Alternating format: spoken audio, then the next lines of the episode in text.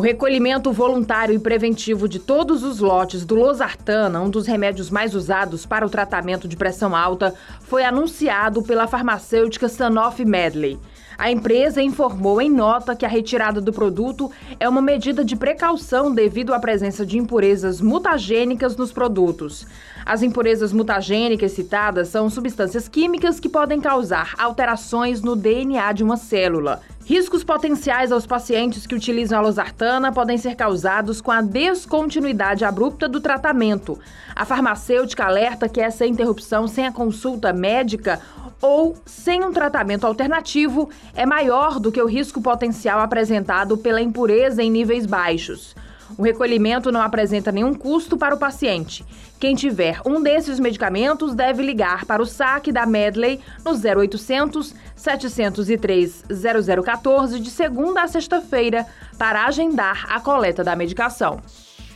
A Câmara dos Deputados aprovou um projeto de lei que exclui a necessidade de consentimento entre os cônjuges para a esterilização, laqueadura ou vasectomia durante a vigência da união conjugal.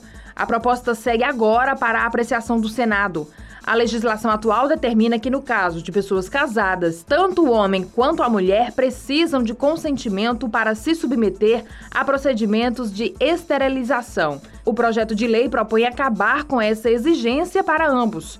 O texto também diminui de 25 para 21 anos a idade mínima a partir da qual é autorizada a esterilização voluntária, permitindo inclusive a sua realização na mulher logo após o parto. Se aprovada no Senado, a lei vai permitir que a laqueadura seja feita logo após a mulher dar à luz.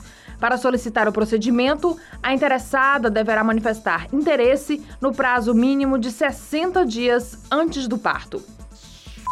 Pela primeira vez desde o início da pandemia, o Festival Expocrato anuncia as datas para a nova edição do evento.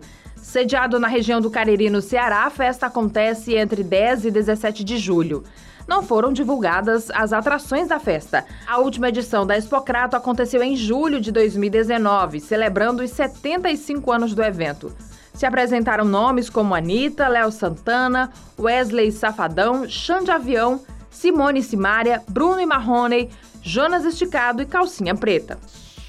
Evidências da existência de uma cepa do novo coronavírus que combina as variantes Delta e Omicron são fornecidas por cientistas franceses e confirmadas pela Organização Mundial de Saúde.